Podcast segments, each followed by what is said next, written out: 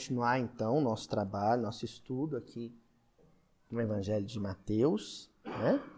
Todas as semanas, agora sendo gravado, sendo registrado, para compartilhar com os companheiros que não podem estar de corpo presente aqui na reunião.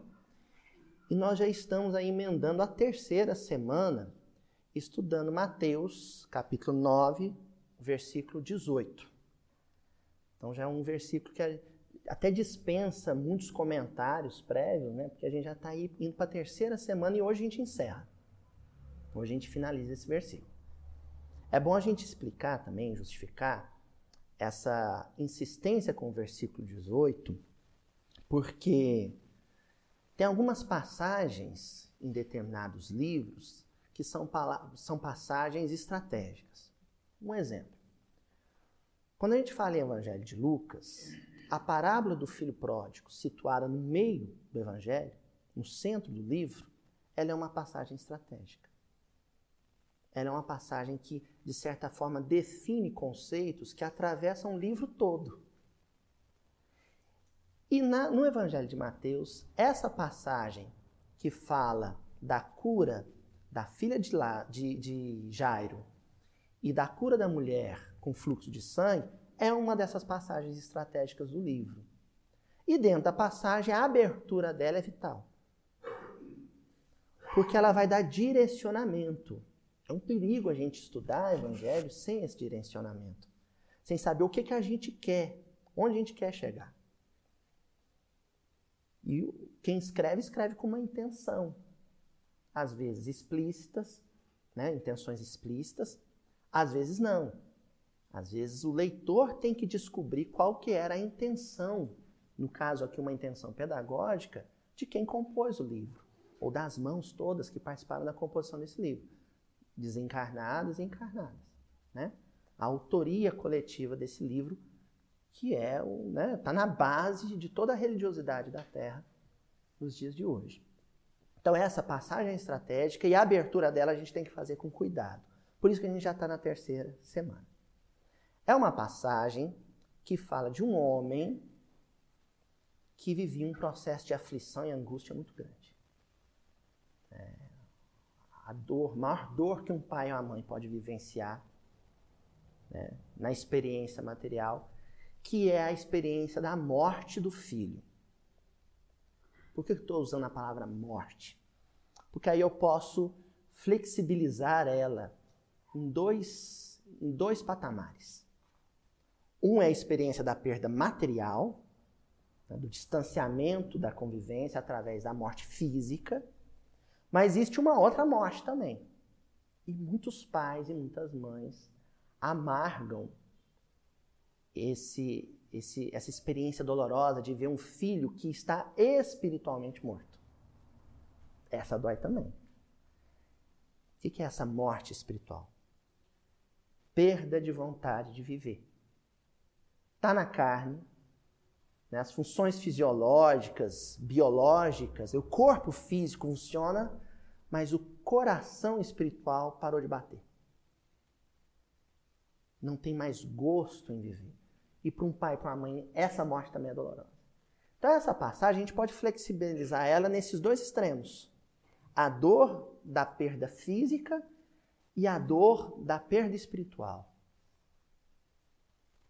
Isso aí a gente vai saber pontuar isso na, na hora certa. E o Jairo vivia a primeira morte, né? Ele vivia a experiência da primeira morte, a morte física, do corpo físico. Pelo menos no, no relato de Mateus, porque Marcos e Lucas relatam o, a, a, menina na eminência da morte, né? na à beira da morte. Mateus não, já apresenta ela, ela morta em si. E a gente viu a semana passada, explorou a personalidade de Jairo. Através das dicas, né? através das sugestões que o próprio autor do versículo dá ao mencionar a sua função social, que era de chefe da sinagoga, chefe da sinagoga. Então a gente analisou o que, que era, qual que era a importância da sinagoga para essa comunidade, para esse povo. A gente viu a importância espiritual desse ambiente de convivência que era a sinagoga, que é ainda, né? A comunidade judaica ainda precisa espiritualmente da convivência no ambiente da sinagoga. Em consequência disso, a importância dele como líder espiritual daquela comunidade. E qual foi a, a problematização proposta da semana passada? De que a liderança espiritual, funções de liderança, né? encargos de liderança junto a um grupo familiar, junto a um grupo de trabalho cristão, junto a uma comunidade inteira, de uma cidade, de um, de um estado, de um país. Né? O Chico teve a liderança espiritual de uma geração de espíritas toda, ainda tem. Né? Então, isso tudo não priva, não priva o coração de experimentar situações desafiadoras. Ninguém, ninguém está livre de atravessar suas provas, seus testemunhos, suas situações que convidam à fé. Oi, Nercides, pode falar. Tem, tem muito exemplo, tem. Demais da muito. conta, né? Essas pessoas que passaram fazendo, a começar de Jesus. Né? Começa, principalmente Jesus, né? O sofrimento daquele, é. sem motivo e a gente problematizou isso. Por que, que eu usei a palavra problematizar? Porque é um problema. É um problema. Você imagina que se alguém está a serviço, a serviço do evangelho, se alguém está a serviço de uma causa maior, pelo nosso julgamento, pela nossa visão míope, exígua da vida, a gente acha que essa pessoa não devia sofrer. Não é, Dona Jamila? Não devia sofrer. Ninguém gosta. Né? Ninguém gosta de sofrer. Agora, a gente analisou né, comentários do Emmanuel em que ele diz basicamente que esse testemunho, essa situação difícil, não é para averiguar se a pessoa é forte. Porque Deus conhece o íntimo de cada um. Sabe que a pessoa é forte, de que ela é capaz de atravessar por aquilo com dignidade espiritual. Aquela experiência dolorosa é para fortalecê-la ainda mais é para torná-la mais forte. Porque a cada experiência desafiadora, a gente sai dela fortalecido. A gente sai dela renovado, revigorado. E hoje, a noite inteira, vai ser dedicada a esse conceito. Começa, né, que a última palavrinha que a gente, a gente analisou no versículo a semana passada, né, a gente já conhece, aqui já conhece o versículo, o pessoal da internet que estiver acompanhando depois o versículo vai estar tá lá na descrição do vídeo, mas vale a gente ler novamente, né? Enquanto ele dizia essas coisas, eis que um chefe que viera para ali o reverenciava, dizendo: Minha filha faleceu agora, mas vem impor tua mão sobre ela, e ela viverá. E a última palavra que nós analisamos na semana passada foi o viera. O chefe da sinagoga, no caso Jairo, ele havia se deslocado da sua casa até, segundo o relato do livro de Mateus, a casa de Mateus, onde estava acontecendo um banquete. Ele adentra a casa, encontra Jesus e ali ele faz a súplica. O que, que nós analisamos? Que esse deslocamento físico, essa aproximação física de Jairo em relação a Jesus, ela só se deu e só ocorreu após uma aproximação espiritual. Porque a proximidade física não significa nada. Gente, aqui em Uberaba, não sei se alguém aqui teve essa oportunidade, mas quem chegou aí no grupo espírita da prece, né? Quando o Chico ainda participava das reuniões do sábado à noite, a gente via uma multidão, um tanto de gente lá em torno do Chico, né? Do lado de fora, pendurado na janela, gente no jardim. Todo mundo que estava ali estava espiritualmente próximo do Chico? Nem sempre. Ah, nem sempre. Fisicamente? Tá. Fisicamente está, mas espiritualmente não.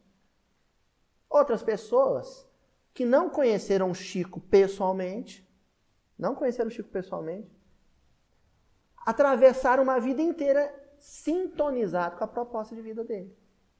Então estavam espiritualmente próximos. Então Jairo, o chefe da sinagoga, primeiro precisou viver um processo de aproximação espiritual, que nós ilustramos aqui através de duas passagens, uma do Velho Testamento e uma do livro da Teresa d'Ávila, da Teresa de Ávila, que é o castelo interior ou as moradas.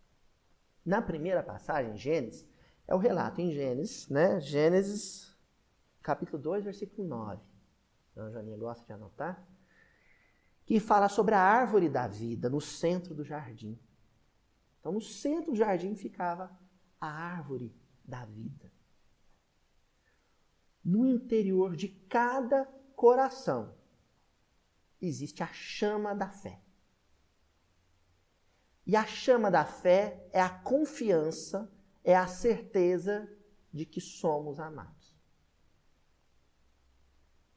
Então, no interior de cada um, mora, vibra, brilha essa chama, a chama da fé. Todo mundo tem essa chama. Todo mundo. Mas nem todo mundo sabe que tem é algo a ser descoberto. É algo a ser descoberto. O despertar espiritual nada mais é do que um autodescobrimento. É quando a pessoa se dá conta de que é amado. Vamos lembrar do filho pródigo? Tem uma frase na passagem do filho pródigo, da parábola do filho pródigo, que é uma frase muito forte, muito significativa. Quando ele resolve sair do chiqueiro. Ele estava lá trabalhando com os porcos. Aí ele resolve sair daquela condição de vida. Vocês lembram qual que é a frase? E caindo em si, caindo em si, ou seja, mergulhando no mundo interior, interiorizando, ele fez uma descoberta.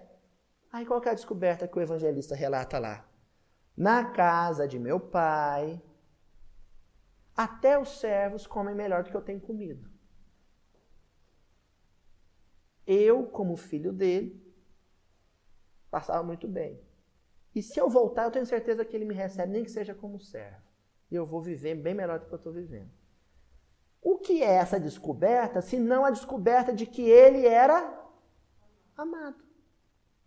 Ele descobre que era amado. O que, que eu estou fazendo aqui, né? Comendo o pão que os porquinhos amassou, no caso alfarrobas, né? O que, que eu estou fazendo aqui, vivendo esse apuro se eu sou amado por alguém,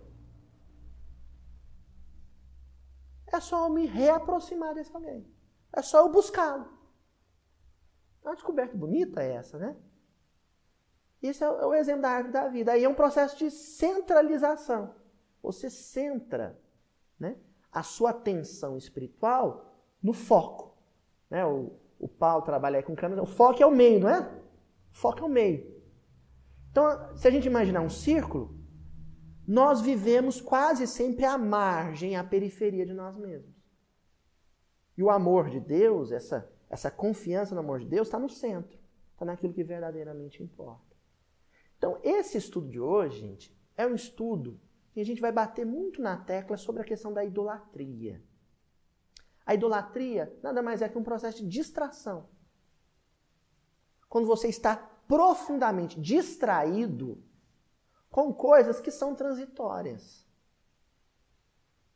Que são que existem para serem usadas, desfrutadas e não cultuadas.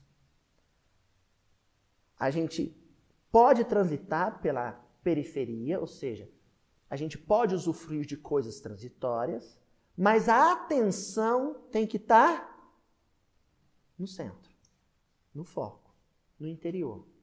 O que está no meio? A árvore da vida, o amor de Deus. E esse é o probleminha nosso, é que a gente fica afastado. A tribulação, a angústia que o Jairo está vivendo, por exemplo, é um convite da vida a esse processo de interiorização. Esse processo de descoberta. E o último exemplo é o da Teresa Ávila em que ela imagina que o nosso mundo interior é um grande castelo, a gente está dentro dele, muitas vezes, ele não estamos sozinhos dentro dele. Ela imagina essa situação em que nós estamos dentro da morada ela está escura e nós estamos acompanhados dentro dela. Você sabe que está acompanhado, mas não está vendo quem está lá dentro com você. Ela usa essa metáfora para dizer: dentro de nós habita a nossa individualidade e o amor de Deus. Quando a gente sabe que Deus nos ama, mas não sente isso, a gente está dentro da morada, porém no escuro, na escuridão. Quando a gente passa a sentir que é amado, não só saber, mas sentir que é amado, tudo se ilumina. É, o meu amigo Júlio Adriano tem uma música linda que se chama Para Ver a Deus. Então a gente passa a ver Deus no mundo interior. Essa foi a nossa conversa da semana passada, né? Eu fiz questão de voltar um pouco porque é a partir daqui que a gente vai seguir. Qual que é a palavrinha depois do viera? Que acho que vale a pena a gente analisar aqui. Muito forte. Reverenciava. O maior líder comunitário daquela região, criatura que tinha liderança espiritual daquele povo, e como o judeu, judeu mesmo, de então, pouco reconhecia a autoridade romana, a autoridade que era de fato reconhecida pelo coração judeu, né, da grande nação israelita daquele momento, era a autoridade religiosa. Era a liderança religiosa, era a liderança espiritual. E o Jairo tinha essa liderança. Então imagine que essa figura, com, com muito prestígio, muito querida no meio, reverencia uma outra criatura. O que é esse reverenciar, né? Algumas traduções até são mais específicas. Porque o processo de reverenciamento de uma autoridade se dava através do curvar-se. Ou, às vezes, dependendo desse, dessa reverência, atirar-se ao chão. De joelhos ou de rosto em solo. Isso também acontecia. Deitava no chão e colava o rosto no chão, ou de joelhos. Mas assim, no mínimo, dobrava a cabeça. Era um sinal de reverência, de reconhecimento. O que que dizia essa postura física, essa postura corporal? Eu reconheço em você uma autoridade, um poder que eu não tenho que é maior que o meu. É isso. Jairo para na frente de Jesus e o reverencia. Vamos lembrar, gente, nas passagens anteriores, que esse banquete na casa de Mateus estava sendo frequentado, primeiro, pelo próprio Mateus, que era uma autoridade fiscal. Então, já era uma autoridade, alguém que ali representava o poder romano poder tributário de Roma. Ali estava presente fariseus, que detinham autoridade espiritual e jurídica. Até uma certa instância, detinham inclusive a autoridade jurídica. Então, no meio de tantas autoridades, de tantas lideranças, ele se volta para o carpinteiro, para o filho de José e Maria, e se curva diante dele, o reverencia reconhece nele uma autoridade maior que a dele, que era por si a maior autoridade de Cafarnaum. Pelo menos na perspectiva judaica. Pode falar, Sadão.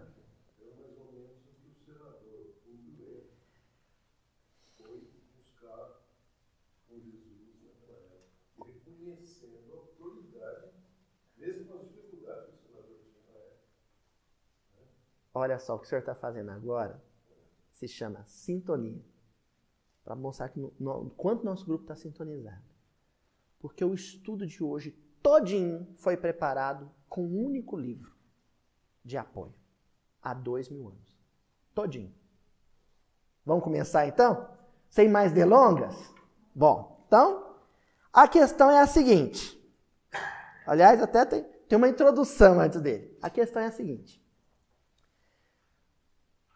Jairo, o chefe da sinagoga, vivenciou em casa o mesmo drama que o senador Públio Lentulus descrito no livro Há Dois Mil Anos, psicografado por Chico Xavier. O mesmo drama, sem tirar nem pôr. Não é, Nercides? Igualzinho. Qual era o drama do Jairo? Uma filha muito doente, à beira da morte. No caso, Jairo já até tinha morrido, segundo a narrativa de Mateus. Qual que era o drama de Públio Lentulus? A filha, a única filha, doente, quase morta. Inclusive com a idade parecida. Fala, seu Daniel. Exatamente, exatamente. Olha só, o senador Publio Lentulus, ele sai da Itália, da Península Itálica, de navio, a princípio, por conta dos ares, do clima da Palestina. Né? Eu sempre achei esse negócio, negócio assim, mais uma desculpa para se movimentar lá. O inconsciente do, da criatura sabia o que aguardava, né? do que propriamente o clima, porque o clima da Palestina e o da Itália no Mediterrâneo é muito parecido, é muito similar, né? Mas o inconsciente ele sabia que ia encontrar lá, o quê? O, o tal profeta. E ele chega na Palestina e todo mundo já, já diz para ele, olha, leve essa menina no, no profeta de Nazaré que ele vai curar a menina. Possivelmente a mesma coisa ouviu o Jairo. Então hoje nós vamos fechar essa apresentação do drama vivido pelo Jairo com esse paralelo, esse panorama entre o senador romano e o Jairo. Um outro paralelo, hein? A maior autoridade romana na Palestina no século I, naqueles dias, era o senador Publius Lentulus. Ele tinha mais autoridade que o, o governador da Judéia. No caso, o Herodes o Herodes, ó, o Pôncio Pilatos. Ele tinha mais autoridade que o Pôncio Pilatos. É como se ele fosse o imperador na Palestina. O imperador de Roma na Palestina. Públio Lentulus poderia ter mudado o curso da história, porque o processo de Jesus esteve nas mãos dele. Se ele dissesse para o Pilatos, solta, tinha soltado Jesus. Pilatos ia ter que obedecê-lo. E a maior autoridade né, em Cafarnaum espiritual era, no caso, o Jairo. Então os paralelos aí são profundos. E eu queria começar esse estudo sobre a experiência do senador Publio Lentulus, Publio Lentulus, Publio Lentulus, tanto faz, viu gente? Com o prefácio do livro Ave, Ave Cristo.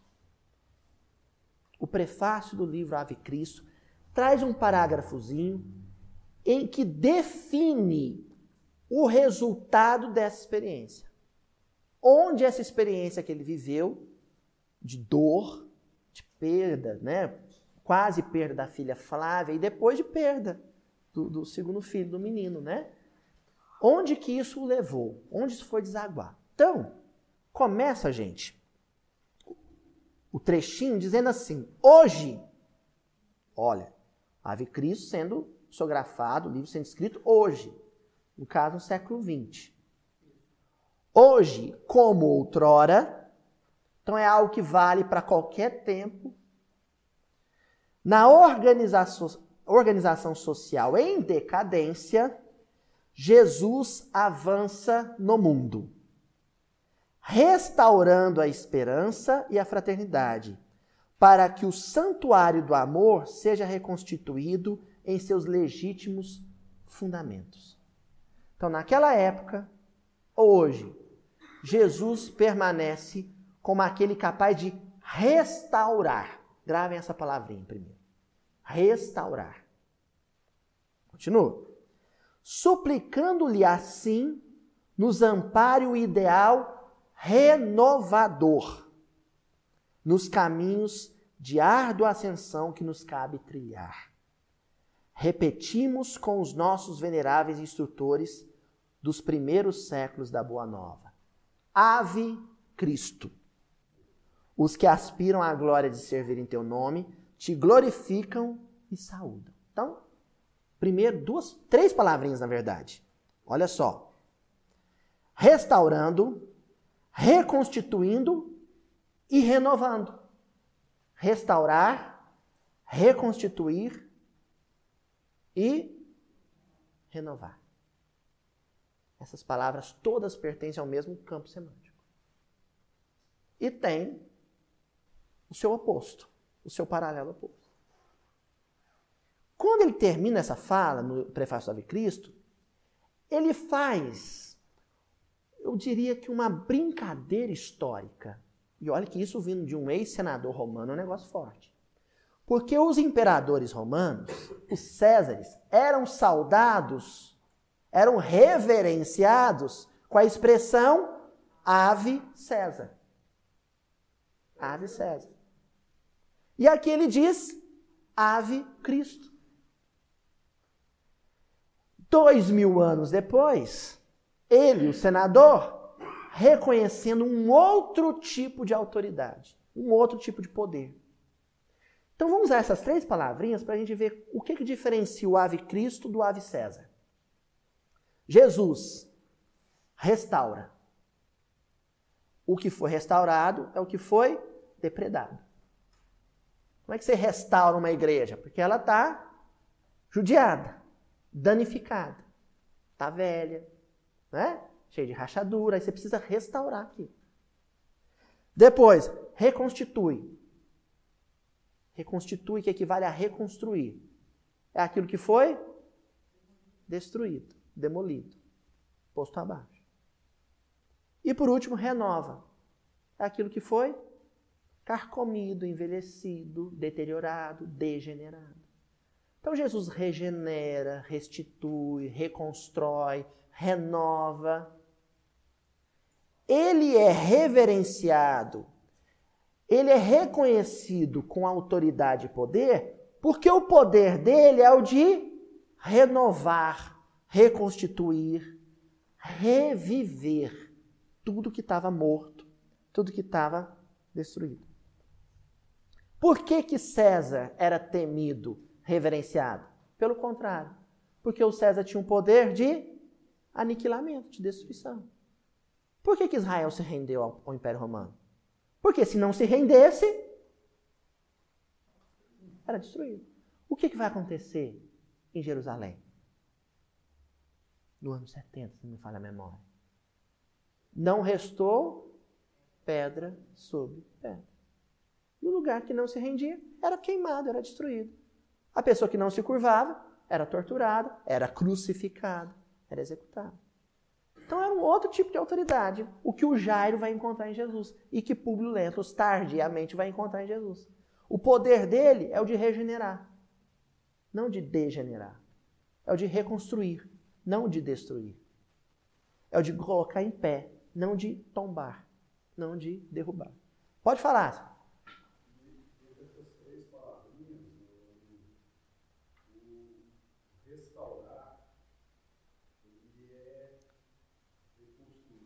É. E originais, bem lembrado. Isso. É. Olha, exatamente. Olha que legal. A Alda de Souza tem um poema que o Haroldo gosta muito, né? Que ela fala sobre o templo íntimo. Volve ao teu templo íntimo. O Haroldo tem isso decorado. É bonito esse poema, né? Está lá no Parnaso de Além Túmulo. Então existia um templo íntimo, original, que porque não era visitado, que porque ficou abandonado, ruiu, se degenerou. Então, nosso processo agora é um processo de, ao entrar em contato com ele novamente, para poder frequentá-lo mais assiduamente, restaurá-lo né? Casa nova, isso mesmo. Assim. Casa nova. É botar de pé de novo, para poder usufruí-lo. Né? Regeneração. Regeneração não é um negócio externo, gente. No movimento espírita, como a gente está falando muito de transição planetária, também está se falando muito de regeneração. Regenera aquilo que foi degenerado. Só que não é uma coisa que acontece fora da gente. Porque senão a gente bota fé demasiada nas instituições. A gente tem que ter fé nas instituições, sim, porque sem elas era o caos, era a desordem social. Mas a gente não pode achar que essa regeneração vai se dar por meios institucionais, porque não vai. Porque quem regenera a sociedade é a instituição de fato. Mas e quem regenera a instituição? É o homem. E um homem não regenera outro homem. Um homem só regenera a si mesmo. Só regenera a si mesmo. Então a gente fica com, né, com os olhos arregalados, observando né, as transformações externas e muitas vezes desatentos para a necessidade, a urgência de transformações internas, interiorizadas. Nós vamos construindo. Exatamente, né? Tem coisa que é nova, tem coisa que ainda não foi edificado, né? A gente está nessa fase de reconstruir o que deteriorou, mas também de construir valores novos, né? Coisas que são novas para nós. Bom, esse homem que escreve esse prefácio e dá o nome para a obra de Ave Cristo, ele teve um primeiro momento de convite à regeneração. O mesmo, a mesma experiência que o Jairo viveu. Só que a resposta, né?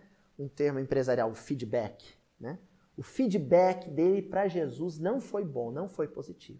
E aí eu separei aqui do livro Há Dois Mil Anos alguns trechinhos para a gente acompanhar essa experiência vivida pelo Emmanuel, quando ainda na personalidade do senador romano, Publio Lentulus. Então, lá no Há Dois Mil Anos, capítulo 5, intitulado O Messias de Nazaré, a gente vai encontrar a Flávia, a filha, muito doente, ela tinha lepra, e lepra naquela época você ficava extremamente vulnerável à infecção. Então você imagina um corpinho frágil, ela pegou lá uma infecção com muita febre, né, bem doentinha.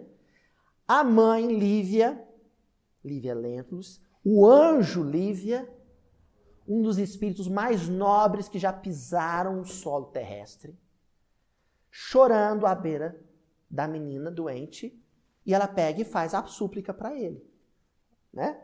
Deixa de ser turrão, homem. Aquela que nós estamos dando, viu? O pessoal lá da internet dando um toque mineiro, né?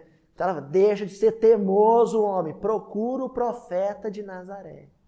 Então, ela quis, ela propõe. E aqui, gente, a gente vai ter uma amostra de algo que acontece na vida de todo mundo, de todos os homens. Eu falo pelo menos por mim, né? A importância que a mulher tem na vida de um homem, no sentido de verticalizá-lo uma coisa que só Honório Abreu falava demais, né? O ângulo reto, né? E que está descrito lá no livro Nosso Lar também. É, a, a mãe do Lísias, a senhora Laura, ela fala com o André Luiz uma, uma aula que ela teve com um professor de matemática no plano espiritual, que falou para ela sobre o ângulo reto, em que a mulher representa a haste vertical e o homem representa a reta horizontal, cada um com a sua função específica. A mulher conclama o homem à espiritualidade e o homem ajuda a mulher a lidar com assuntos de ordem prática. Né? Daí que vem a harmonia no casamento. Quando isso acontece. Quando a mulher se horizontaliza junto com o homem em coisas muito práticas, não funciona. Também quando o homem é muito espiritualizado igual a mulher, a casa pega bicho, né? E todo mundo passa fome, também não pode. Então, é necessária essa harmonia. E a Lívia tinha essa função na vida do Publius Lentulus. Um homem de Estado, um político, um jurista, né, um senador romano, e ela um anjo. Simplesmente um anjo do lar. E ela fala para ele: vai atrás do profeta. E aí eu separei aqui a resposta dele para ela. Olha só. O Jairo até agora até agora, no nosso versículo, não falou, ele só fez. Não falou, ele só agiu. E aqui nós vamos ver o que que Públio Lentulus vai dizer para a esposa. Olha só. Pois bem, Lívia, acederei aos teus desejos, mas só a angústia que nos vem na alma me faz transigir de maneira tão rude com os meus princípios. Começa assim. Os meus princípios. Que princípios eram esses? Princípios são esses? A palavra princípio vem de primeiro. Princeps. O que vem primeiro. Não é? Ou seja, aquilo acima do que nada existe. Tudo vem depois. Isso aqui vem dos meus princípios. Ele tinha princípios. Por exemplo, qual era o primeiro princípio de um senador romano? Roma Victor. Roma vitoriosa. Roma acima de tudo. E quando era um senador Caxias, íntegro, que era ele, outros não. Mas no caso do Públio Lentulus, Roma estava acima, inclusive, da família. Era o seu princípio. Para Roma, tudo. O resto é resto. Era o princípio. Nada acima de Roma. E ali, na Palestina, quem era Roma?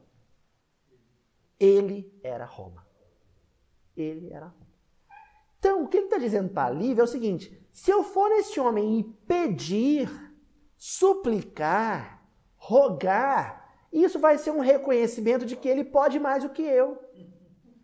Se eu reconhecer que ele pode mais do que eu, estou reconhecendo que ele pode mais que Roma. Né? Eu não posso fazer um negócio desse, eu não posso falar que esse homem pode mais que Roma. Né? Nem por mim. Olha, não era um orgulho pessoal do, do Publio Lentulus. Era um orgulho de raça. Ele não achava que ele era melhor que Jesus. Ele achava que Roma era maior que Jesus. Né? E ele era Roma. Se eu fizer isso, Lívia, estar contra os meus princípios.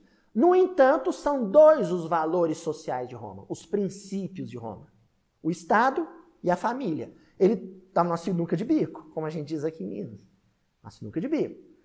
Dois valores que ele tinha que primar: o Estado e a família. Se eu cumprir os meus princípios ante o Estado, eu deixo minha filha morrer. Falhei como pai. Se eu for lá me jogar no chão e salvar minha filha, falhei como senador. Então eu tenho que achar um jeito, tenho que achar um jeito de salvar minha filha sem que Roma tente se curvar. Você sabe o que, que, que é isso, gente?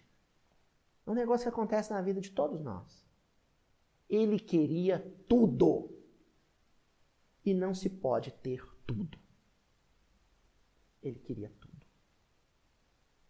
Ele queria amar a filha e amar o Estado. E não se pode ter tudo. Ele queria amar a família e amar o ofício. E não se pode ter tudo. Porque amor só se tem por criaturas, por seres. Não se ama coisas e o Estado é algo, não é alguém. Carreira é algo, não é alguém. Prédio de centro espírita é algo, não é alguém. E só se ama pessoas, espíritos. E aí, ainda assim, a gente tem que considerar o que tem lá no Evangelho segundo o Espiritismo, capítulo 17. O homem de bem. Quem é o homem de bem?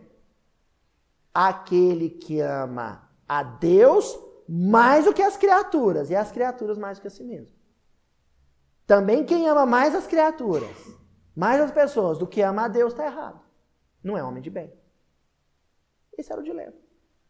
Então o senador Publius Lentulus ia ter que viver uma experiência em que ele aprendesse a amar pessoas mais do que coisas, amar pessoas mais do que a si mesmo e amar a Deus mais do que tudo.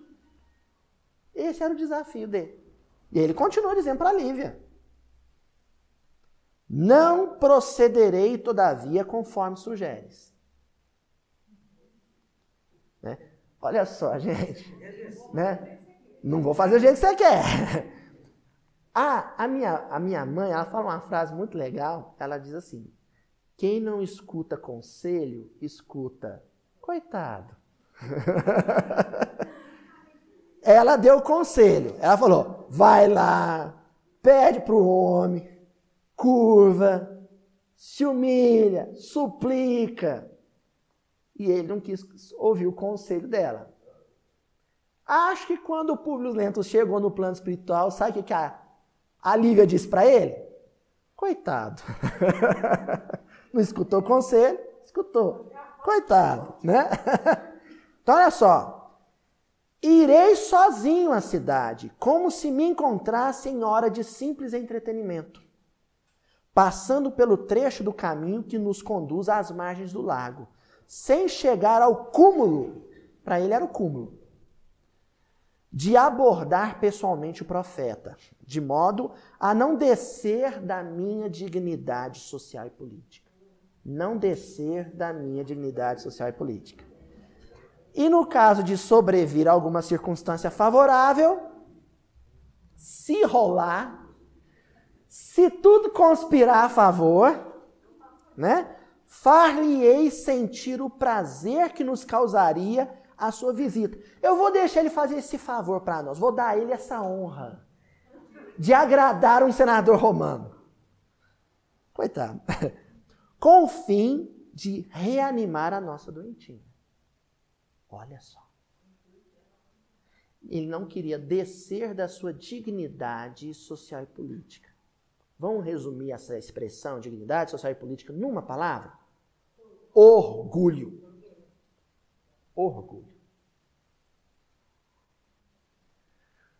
Todo... O que é o orgulho, gente? O orgulho é o conceito superlativo de si mesmo. Eu encontrei essa definição uma vez, gostei dela. É quando você se acha mais que o mais. É que nem aquele personagem de humor da televisão, o melhor do melhor do melhor do mundo. Isso é orgulho. Então, se não tem nada acima de mim, o que que me constrange ou me obriga a descer de onde eu estou? Por quê? Vai fazer alguma diferença? Não vou. As pessoas é que têm que reconhecer onde eu estou. Eu não vou descer de onde eu estou. De jeito nenhum. O nome disso é orgulho. Então, duas palavras aqui vão atravessar essas passagens que nós estamos selecionando: fé e humildade. Porque a fé é o reconhecimento de que você é amado. E a humildade é o reconhecimento de que esse amor é maior que você. Duas coisas. Fé e humildade. Eu sou amado por Deus, fé. E Deus é maior do que eu, humildade. Dificilmente, dificilmente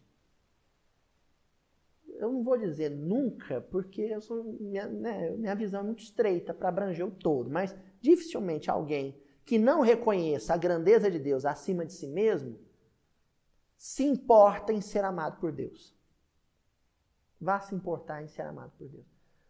Não precisa é. nem chamar de pai. Não, nem chama de pai. Não, por que, que eu vou me importar em ser amado por algo ou alguém que eu não reconheço a grandeza?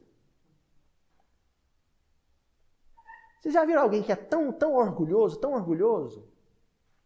Vamos pegar, já que estamos falando de Públio e, e Lívia. Casamento. Um marido que é tão, tão orgulhoso que a mulher vira para ele e fala assim: se você não mudar, eu vou te largar. Ele falou assim: pode largar, arruma outra. O que, que ele está dizendo com isso? Para mim não faz diferença se você me amar ou não me amar. Para mim não faz diferença. E tem muito espírito na Terra ainda, muito. E nós, em muitas circunstâncias, em que o amor de Deus não importa. Aqueles momentos em que a gente se acha, pelo menos, no patamar de Deus, não importa se ele me ama ou não. Eu sou autossuficiente. Eu me basto. Isso é orgulho. Isso é o orgulho dos maiores. Por isso que eu disse para vocês que hoje o tópico é idolatria. Porque a idolatria é o culto ao ídolo. É quando você elege algo ou alguém como ídolo. Então, ismo O ismo, ele é, um ismo é um sufixo que denomina culto, valorização de algo. Egoísmo é o culto, a hipervalorização da própria personalidade. É uma forma de idolatria. É um culto a si mesmo. Eu sou meu Deus. Eu sou meu Deus. É como muita gente vive. Aí, isso é um torpor, gente. É embriaguez. Sabe? Fulano tá chapado. Chapadão. Ele precisa acordar. Sabe, Tonzinho, aquela coisa de fulano tá meio assim, meio bobo, levou uma pancada na cabeça, ou tá meio grogue, você joga uma água fria na cara dele, não é assim? Joga debaixo do chuveiro gelado, acorda, não é? A experiência dolorosa é um banho de água fria. É para você acordar da própria embriaguez. Por isso que ela é sempre bem-vinda. Por isso que ela é tão necessária. Bom, então o senador Publio Lentulus, ao suficiente, se bastava, representava o Estado de Roma, sai pelas ruas de Cafarnaum para, caso acontecesse, casualmente, se ele topasse com, por um acaso, por aquelas vielas com o governador do orbe, ele daria ao governador do orbe o prazer de curar a filha dele. Era esse, esse o contexto, era essa a situação. E aí então, o próprio Emmanuel vai descrever a situação. E aqui, a, atenção, porque nós estamos aqui zoando muito o Públio Lentos, mas não vamos esquecer que ele é o Emmanuel. Né? Não vamos esquecer que ele é o Emmanuel. Zou o Públio Lentos, mas o Emmanuel não. É tão genial esse homem escrevendo, estou dizendo esse homem, né? Sei lá, né? Mas é, é tão genial esse espírito escrevendo, esse autor em ação, que os detalhes, os detalhes literários, quando você percebe, o texto dobra de tamanho, triplica de tamanho, aliás. E por isso que conversando com alguns amigos, dentro do ser mesmo, a gente já chegou a algumas conclusões. De que se ele tivesse aceitado o convite dessa noite, um evangelho pelo menos era autoria dele. Um evangelho era autoria dele. Do tanto ele escreve bem. Ele escreve como um evangelista. E uma vez conversando com uma amiga católica, essa amiga me falou: para mim, Paulo Estevão é o quinto evangelho. Porque é Jesus, a vida de Jesus sendo contada através da experiência dos discípulos, da experiência de Paulo de Tarso, da experiência de Estevão, de Abigail. E o autor é Emmanuel. Só para a gente sentir agora o que, que vem. Olha só. Deixou que as horas movimentadas do dia se escoassem. Pensa nesse movimento de escoar. Com as claridades do poente. E quando o crepúsculo entornava as suas meias tintas na paisagem maravilhosa, saiu. Então, olha só. Ele usou a expressão escoar, jorrar desaguar, e associou isso ao momento do crepúsculo. O que, que acontece no crepúsculo, no ocaso? O que, que desce sobre nós? A escuridão. O crepúsculo é a escuridão, a noite, avançando sobre a luz, sobre o dia. É a vitória da noite sobre o dia. É a vitória da escuridão sobre a luz. É o crepúsculo. Isso. Na sequência, seu Adel, ele pega, aí ele fala mais um pouco, descreve mais, e volta dizendo assim: olha só que coisa maravilhosa. Profundas cismas entornavam-lhe. Qual foi a primeira palavra que ele usou? Escoave. E agora? Entornar entornavam-lhe do cérebro para o coração. O movimento era de escoar. Do cérebro para o coração. Como as sombras do, do crepúsculo que precediam a noite. Gênio. O que ele está dizendo? Quando a razão, a racionalidade dita a regra, dá o tom para aquilo que o coração vai fazer, é a noite avançando sobre o dia. Porque isso não é fé raciocinada. Fé raciocinada não é quando a razão assume o controle do coração. É quando o coração, renovado, sensibilizado, comovido, acorda a razão. É o contrário. É o movimento do coração para a razão. É o dia. É a aurora. É o amanhecer. Então, olha só. Ele raciocinava. E aí, as conclusões, as cismas desse raciocínio diziam para o coração: é para fazer isso. O coração queria. Se joga nos pés desse homem pede pela sua filha, ela está morrendo.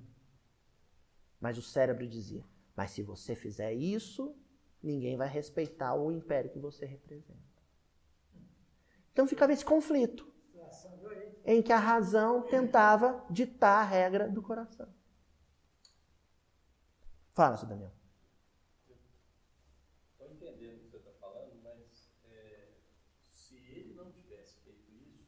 Ah, nós vamos, é isso mesmo. Esse processo é, é importante. Né? Nós não estamos dizendo que o crepúsculo é negativo. Nós estamos dizendo que o crepúsculo é negativo. Só que é a fase da sombra. É a, a fase da escuridão. É quando você tenta calar a fé. Fé raciocinada, gente, vou repetir isso. Fé raciocinada não é razão fria, não é cálculo frio, duro, rígido. Não é. Não se vive doutrina espírita dessa maneira. Não foi isso que Allan Kardec disse. Fé raciocinada é quando o sentimento é tocado pelas circunstâncias, pelas experiências, pela lágrima de uma mulher, pelo choro de uma criança, pelo abraço de um velho, pelo bater de asas de uma borboleta. É aquele, aquela prece de Eurípides Barçanufo. O coração que está vendo aquilo tudo. Deus, reconheço-vos eu, Senhor. Não é assim? É o coração. Aí o coração manda o sinal para o cérebro. Manda o sinal para a racionalidade.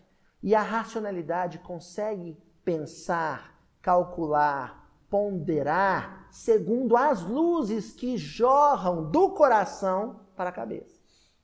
É isso que acontece. Agora, o processo contrário, processo contrário é a nossa escolha.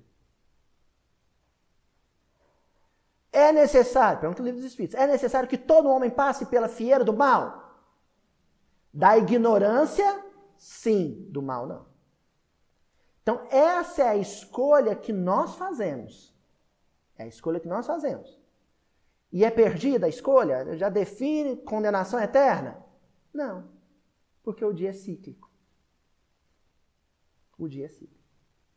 Você encontra primeiro um crepúsculo, que depois vai se converter lá na frente em alvorecer.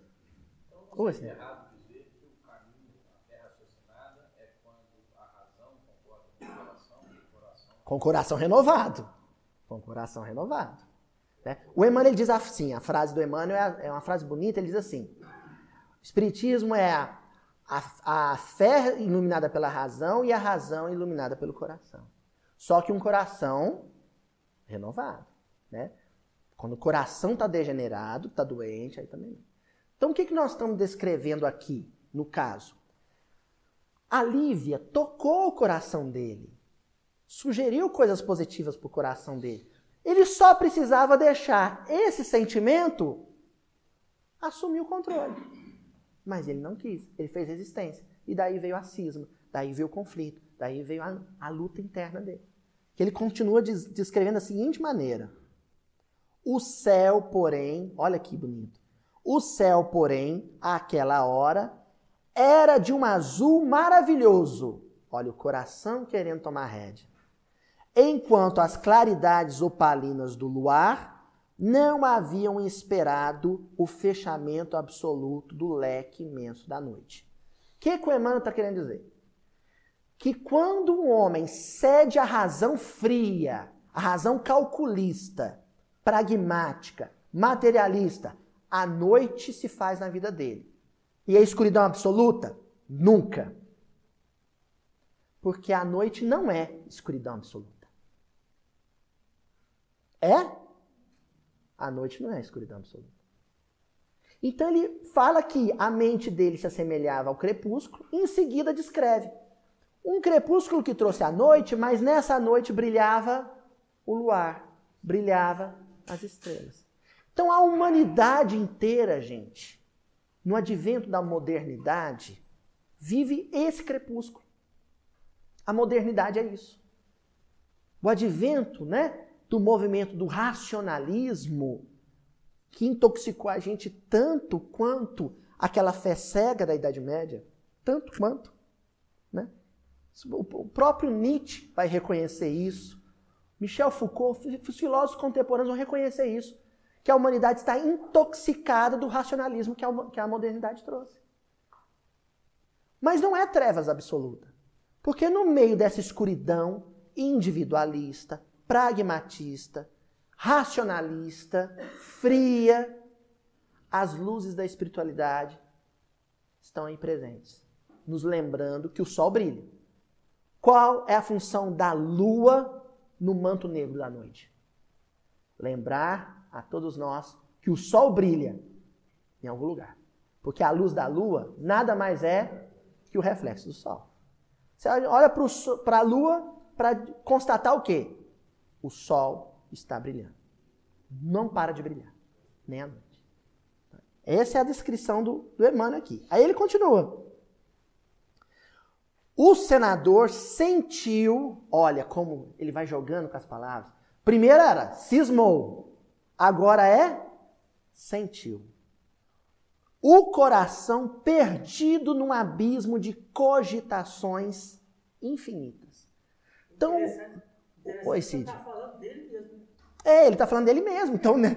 ninguém melhor do que ele, né? Então, o coração se perdeu num abismo de cogitações coração perdido num abismo, num buraco enorme de reflexões vazias, frias, materialistas. Ouvindo-lhe o palpitar descompassado no peito opresso. Então, uma descrição que ele faz, né, com essa metáfora da noite, do dia, para descrever o mundo íntimo desse homem ele estava chafurdado na mais profunda escuridão. Uma escuridão que é resultado de um cérebro que não sabia sentir. E um coração que não conseguia raciocinar. Então existe uma barreira, um muro de Berlim entre cérebro e coração. O cérebro era incapaz de ter sensibilidade, era um cérebro frio, e um coração desnorteado, perdido, atordoado. Era a situação íntima desse homem. Imagina que no auge dessa emotividade doente, enferma, quem que surge? Isso porque ele saiu para encontrar Jesus e é Jesus que encontra ele. Porque só encontra Jesus quem não está perdido. Jairo encontrou Jesus. Jairo sai da casa, não estava perdido. E Jairo acha Jesus. Agora, no caso de um homem que estava perdido, ele está perdido, ele não consegue achar nada. Aí Jesus vai ao encontro dele. Quem mais viveu uma situação análoga? Paulo. Paulo estava perdido. Completamente perdido. Jesus teve que encontrar com ele, ele não ia encontrar Jesus nunca. Perdido, atordoado, perturbado. Então Jesus encontra ele. E aí, gente, aí o senador romano, ele aí ele viu quem é que manda. Aí ele aqui, nesse dia, ele começou começou um processo de descoberta de qual é a maior autoridade no planeta Terra. Porque Jesus de cara e o Públio Lentulus não consegue nem entender como, porque um, olha só o que é a cogitação, o que, que nós estamos chamando de racionalidade fria. A racionalidade fria é aquela que se perde em puerilidades, em coisas pueris, em filigranas. Olha uma, um dos problemas que ele cogitava. Tá, se eu encontrar com ele, ele deve falar só aramaico, eu não sei aramaico. Como é que a gente vai se comunicar? Cogitação fria. Porque quem pensa pelo coração sabe que um olhar comunica. Quem tem sensibilidade sabe que um olhar fala. E ele estava preocupado como é que eles iam se comunicar se um não falava a língua do outro. Então ele já é o primeiro baque dele. Porque ele não sabe como é que esse homem está falando comigo. Que língua que ele está falando? Não sei. A razão tentava articular isso.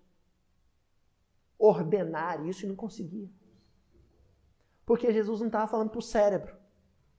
Jesus estava falando para o coração, para o sentimento. Primeira coisa que Jesus diz para o coração de Publio Lentulus. Senador, por que me procuras? Não, aqui fala muito. Aqui ele fala muito, né? Aqui fala bastante. Senador, por que me procuras? Quando eu li isso aqui, eu lembrei do Evangelho de João.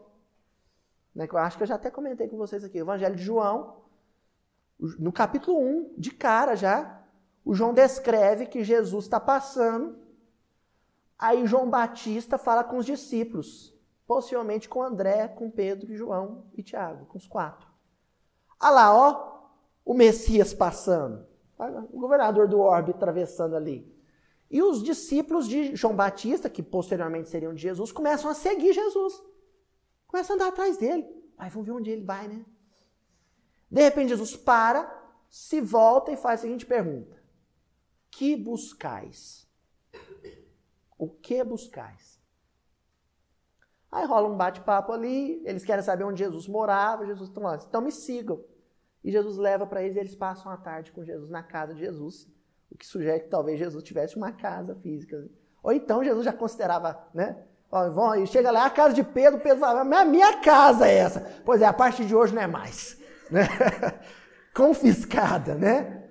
Mas independente dessas cogitações, o que fica aqui é a pergunta: que buscais?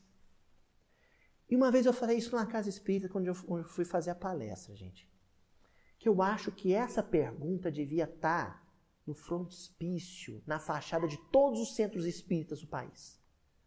O sujeito não entrar ali sem essa reflexão. Ele parar na frente do centro e ser obrigado a responder essa pergunta intimamente. O que buscais? O que você está fazendo aqui?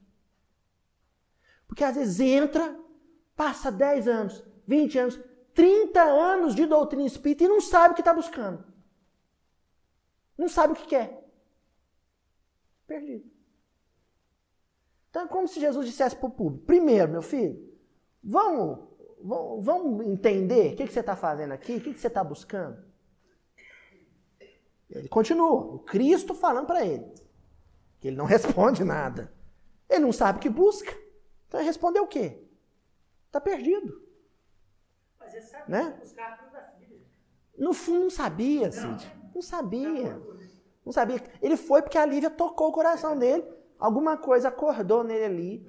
Ele foi mais movido por a, pela força irresistível do amor da Lívia do que por vontade própria. E Jesus vai jogar isso na cara dele. Né? Uma coisa estranha, Jesus jogando alguma coisa na cara de alguém. Mas aí Jesus vai falar com ele. Olha só o que, que o Cristo diz. Fora melhor que me procurasses publicamente e na hora mais clara do dia pausa. Do jeitinho que o chefe na sinagoga procurou Jesus. Para que pudesses adquirir de uma vez só e para toda a vida a lição sublime, adivinhem, da fé e da humildade. Nós estávamos dizendo agora mesmo. Mais ou menos. Ali ele começa a ter uns grilinhos na cabeça ali, cri, cri, cri. Fica ali na cabecinha dele, sem falar nada. Aí o Cristo continua. Olha só, o senador do império, calado, não tinha coragem de dizer nada. Sim. Não venho buscar aqui o homem de estado e superficial e orgulhoso. Mas espera aí. Você, a pergunta que ele faz para o público. Senador, que procuras? O que, que você veio buscar? Ele não respondeu? Aí Jesus diz, mas eu sei o que, que eu vim buscar. E não foi você. Não foi você. Isso, ele vai falar. Que só os séculos de sofrimento podem encaminhar ao regaço de meu pai. Aliás, nem era o pai.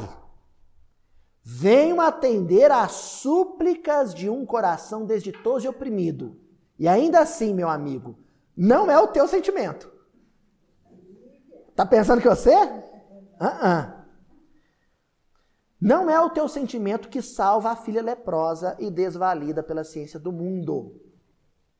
Porque tens ainda, olha, a razão egoística e humana. É sim. Agora ele vai dizer o que foi ali buscar. É sim. A fé e o amor de tua mulher. A fé e o amor de tua mulher. Por acréscimo de misericórdia, é como se Jesus dissesse: Eu vim buscar a Lívia e vou permitir que isso se dê através de você. Que você esteja ali no meio, entre eu e ela. O amor dela de um lado, o meu amor do outro, e você no meio, sendo transpassado, perfurado, atravessado por esse amor. Olha que Jesus diz: porque a fé é divina porque a fé é divina.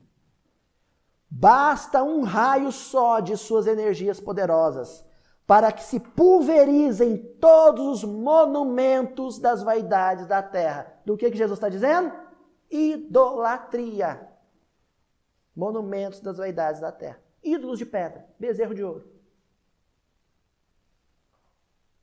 E nós vivemos numa sociedade idólatra que cultua coisas que cultua automóveis, cultua. Andar de carro, todo mundo anda. Chico andava de carro. Né? Estou falando de culto. Culto. Sabe? Do jeito que o olho brilha. Eu quero é esse. Aí o dele já não serve.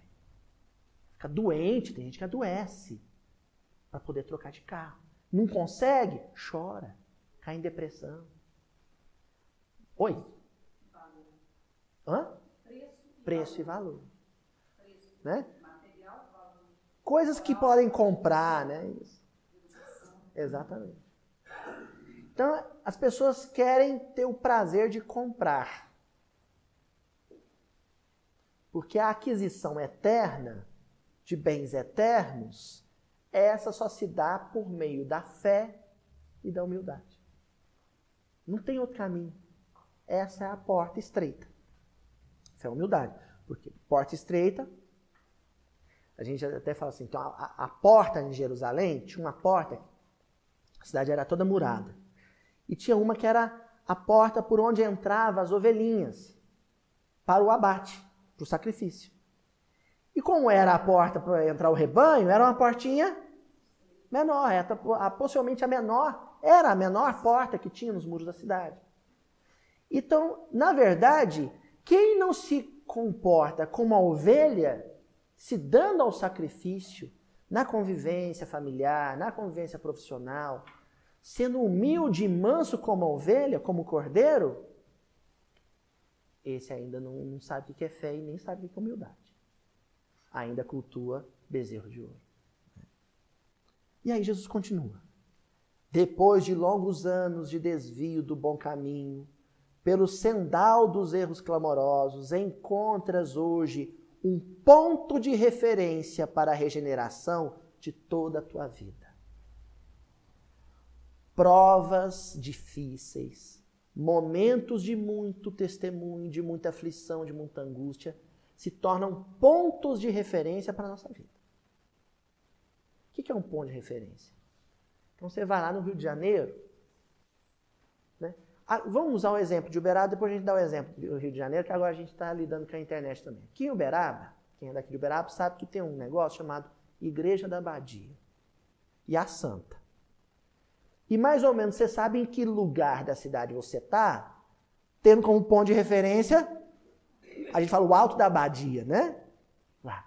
eu sei que eu tô para, né? Pensando na, na, santa, né? Quem está do lado direito é a santa, tá aqui para os Estados Unidos, Boa Vista. Quem está à esquerda tá... é a referência. No Rio de Janeiro é o Cristo, né? É o Corcovado, é o Cristo. Você usa aquilo de ponto de referência. É aquilo que te serve para que você consiga se localizar e se orientar.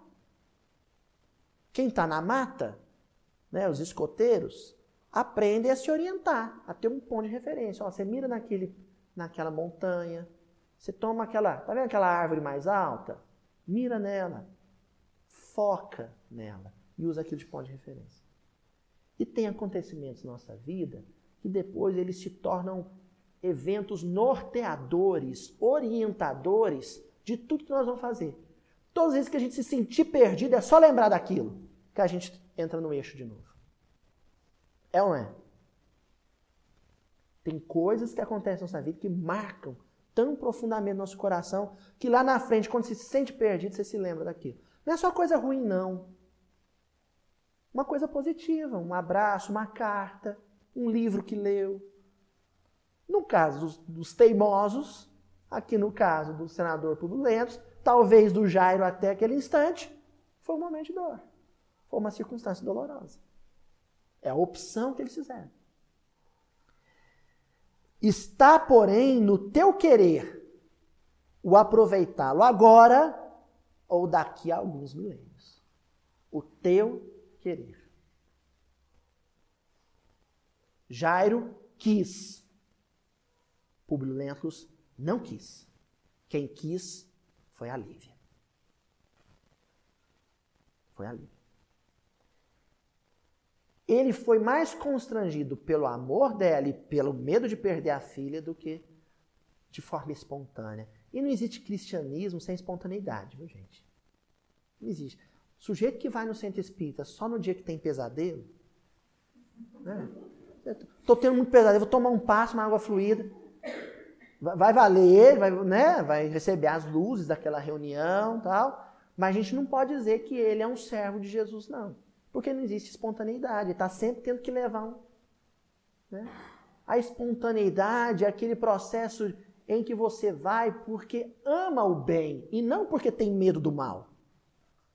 Tem gente que vive na casa espírita por medo das trevas. Não, se afastar do centro, vixe, as trevas me mandam para o sanatório. É. O verdadeiro cristão é aquele que fala assim: eu vou porque eu amo o bem, porque eu quero o bem, porque eu gosto do que do que é certo, né? Porque eu quero crescer, porque eu quero ser melhor. E não é porque ah, estou com medo. Não. Senão não é espontâneo. Se não, não existe cristianismo sem espontaneidade. Aí é multidão seguindo Jesus, não é discípulo. Todo discípulo, o processo de vivência do discipulado dele é espontâneo. Sobretudo. Se o desdobramento da vida humana está subordinado às circunstâncias, és obrigado a considerar que elas existem de toda a natureza, cumprindo as criaturas a obrigação de exercitar o poder da vontade e do sentimento. Vontade, sentimento. O que é a vontade? Capítulo, talvez o mais importante do livro Pensamento e Vida. A vontade é quando o meu querer se torna o querer de Deus. Ou vice-versa. É quando eu, o que eu quero é o que Deus quer. Isso é vontade. Quando o que eu quero é só o que eu quero, tem outro nome: desejo. Vontade é quando o meu querer se alinha, se ajusta, se harmoniza com o querer de Deus, com o que Deus quer. E isso só se dá quando o meu sentimento se curva. Por isso que ele cita aqui vontade e sentimento. Encerrando. Se conseguires utilizar tua liberdade para que seja ele em teu coração, doravante, um cântico de amor, de humildade e de fé. Na hora indeterminável da redenção dentro da eternidade. Olha, um processo que vai se dar, menciona aqui, no coração, de florescimento, né? em que se brota, em que se brota a humildade e a fé. E aí encerramos. Né? A, acho que a, a, parte mais bonita que é a Lívia, mais tarde. Queria encerrar, viu, Cid? Só para poder encerrar aqui. Deixa eu só concluir aqui, né, Cid? Né? Com a, a fala da Lívia. Porque aí o Públio Lentulus não se convence, ele volta para casa, a filha está curada e ele não se curva nem assim. O tempo passa e mais, mais, mais tarde, mais à frente, no capítulo 7 do livro Há Dois Mil Anos, As Pregações do Tiberíades, a Lívia decide ela agora ir ao encontro de Jesus. É outro encontro, né? Porque agora com a Lívia vai se dar um encontro físico, mas depois que houve o encontro psíquico, o encontro espiritual. Olha como a disposição dela é diferente. Diálogo dela com a Ana. Era a minha intenção, era a minha intenção procurá-lo antes do nosso regresso a Roma, para lhe manifestar meu reconhecimento pela cura de Flávia, fato que me deixou profundamente impressionada mas que não nos foi possível comentar em razão da atitude hostil do meu marido. Reconhecimento. Reverenciamento. Reconhecer a autoridade. Foi ele que curou, porque o poder dele é marco de César. É o reconhecimento dela. Não procurarei o profeta para solicitar-lhe atenções especiais, porque basta a sua caridade no caso da minha filha. Mas tão somente para buscar conforto ao meu coração dilacerado. Presinto que, em lhe ouvindo as exortações carinhosas e amigas, alcançarei energias novas para enfrentar as provocações mais amargas e rudes. Sabe o que acontece com a Lívia nesse momento? O que não aconteceu com Publio Lentos e que aconteceu com Jairo? Vá até minha filha, diz o Jairo, que se você impor as suas mãos, ela vai ressuscitar. Você vai regenerá-la. Vai revivê-la. A Lívia sente que o coração dela está tão machucado que ele está semi-morto. Semi-morto. Ela entende que se ela buscar o Cristo e ele impor suas mãos, que é sinal da ação de Jesus, do poder da transformação de Jesus, porque é com as mãos que ele trabalha na carpintaria, e é com as mãos que ele constrói uma casa mental nova no coração de cada um. Então ele assente que as mãos de Jesus conseguem, seriam capazes de regenerar o seu coração. E é o que justifica a nossa permanência aqui nessa casa toda quarta-feira e justifica quem estiver agora assistindo esse vídeo na internet. O que, por que, que a gente busca Jesus? O que, que a gente busca em Jesus? O seu poder regenerador.